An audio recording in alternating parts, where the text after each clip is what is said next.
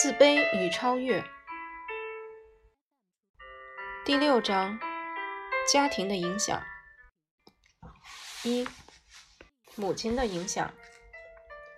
孩子自出生后就努力跟自己的母亲建立联系，母亲在孩子生命中扮演的角色最为重要，而孩子与母亲的合作也是人生合作能力的开端。孩子最初是通过母亲和外在世界发生连接的。如果孩子和母亲之间的合作关系建立不好，其他一切的生活都将无法正常开展。孩子与母亲的这种合作关系，对于孩子性格的形成有着重要的影响，以至于我们无法辨别出性格中哪些部分是纯粹遗传的成分。孩子所有的潜能的发展。都会受到母亲的直接影响。我们通常所说的母亲的能力，指的是母亲与自己的孩子合作的能力，以及她对于孩子主动表现出合作能行为的诱导能力。这种能力没有固定的规则，因为每天的情境都会发生变化，而母亲必须能够在任何环境下表现出对于孩子的理解。一个合格的母亲。应该是真正对自己的孩子感兴趣，并给予关爱，而且时刻能够为孩子的利益着想。只有这样，母亲的能力才可以得到表现。母亲对孩子是否感兴趣，可以从他从事的活动中表现出来：抱小孩、与小孩谈话、给小孩洗澡、喂食等等。这些行为中很容易就显现出母亲对于孩子的兴趣。如果母亲对孩子毫无兴趣，那在这些照顾孩子的活动中都会表现得不耐烦或者粗野和笨拙，而这严重影响到孩子对于合作的态度。比如，母亲不乐于给孩子洗澡，那么孩子也会觉得洗澡是一件很让人厌恶的事情，不但不亲近母亲。甚至会对母亲躲避。母亲把小孩子放到床上时，其放的方式、动作是否轻柔，面部是否有微笑，都是很讲究的。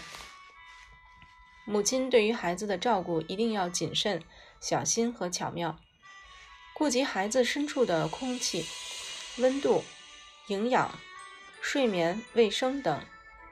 母亲在对孩子的照顾中。时刻为孩子提供喜欢自己或讨厌自己的机会，从而导致孩子喜欢合作还是排斥合作。如何做一个合格的母亲，没有什么秘诀。如果一定要说有什么秘诀，那就是为了培养兴趣所尝试的左右技巧。女人从很小的时候就开始了做一个母亲的准备。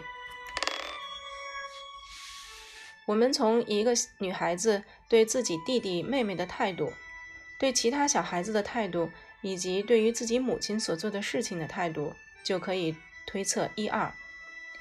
对女孩和男孩要采取不同的教育方式，因为未来他们从事的工作是完全不同的。如果我们希望培养出合格的母亲，我们应该从小就教育她为人母之道，让她喜欢母亲这一身份。并能够感受到其中的乐趣。当他以后真正成为一位母亲时，不至于面对需要做的事情手足无措、失望、沮丧。遗憾的是，我们生活的文化中，对于为人母的价值和重要性并未给予足够的重视，而且重男轻女的观念根深蒂固，使男孩在社会上比女孩普遍受重视。这导致女孩子无感于母亲这一角色，被轻视的感受放在谁的身上都不好受。一直被轻视的女孩子，等到结婚后，自然也会对于母亲这一角色产生排斥。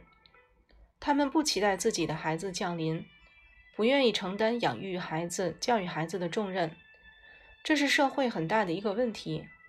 可是很少有人给予重视和解决。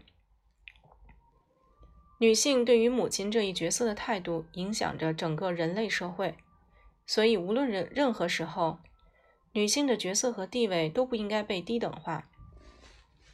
我们发现，即便是小男孩，也常常不愿意做家务。他们觉得自己的性别角色决定了自己不应当做这种卑微的差事。女性承担起这一重任，却不曾被视作是做出的社会贡献，而往往被看作是命运所赐。不同女性对于家务的态度也有所不同。有的女性能够将家务视作一项颇具创造性的工作，不仅可以自娱自乐，还可以给家人带来欢乐。使家务劳动成为不逊色于任何工作的工作。有些女性则认为家务活是身份卑微的象征，所以她们反感做家务，要求可以激发自己潜能的机会，以证明男女平等。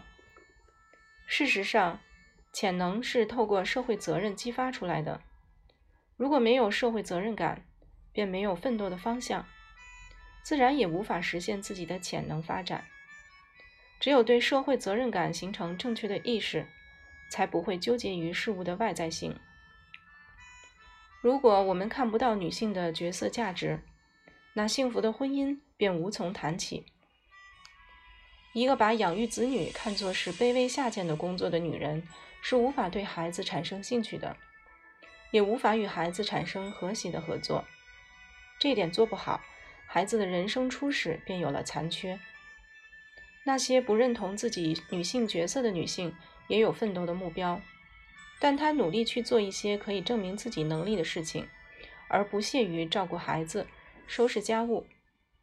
在他们看来，孩子和家务是自己人生的负担。我们发现很多生活失败的女性都没有做好自己母亲的角色，没有给孩子一个好的人生开始。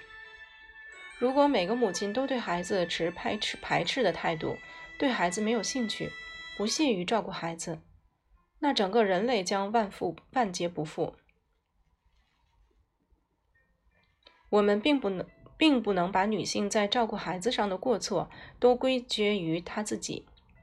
事实上，她们也常常受到很多条件的限制，比如她们没有受过系统的为人母的训练，不懂得如何抚养孩子。或者他们的婚姻不幸福，生活态度很消极，或者他们生活中遇到太多的挫折，心存绝望，或者他们想要与孩子合作共处，可心有余力不足，或者受限于经济条件，无法给孩子提供衣足饭饱的生活。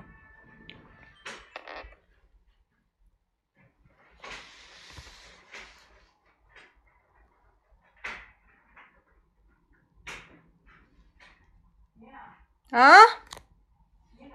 没有呢。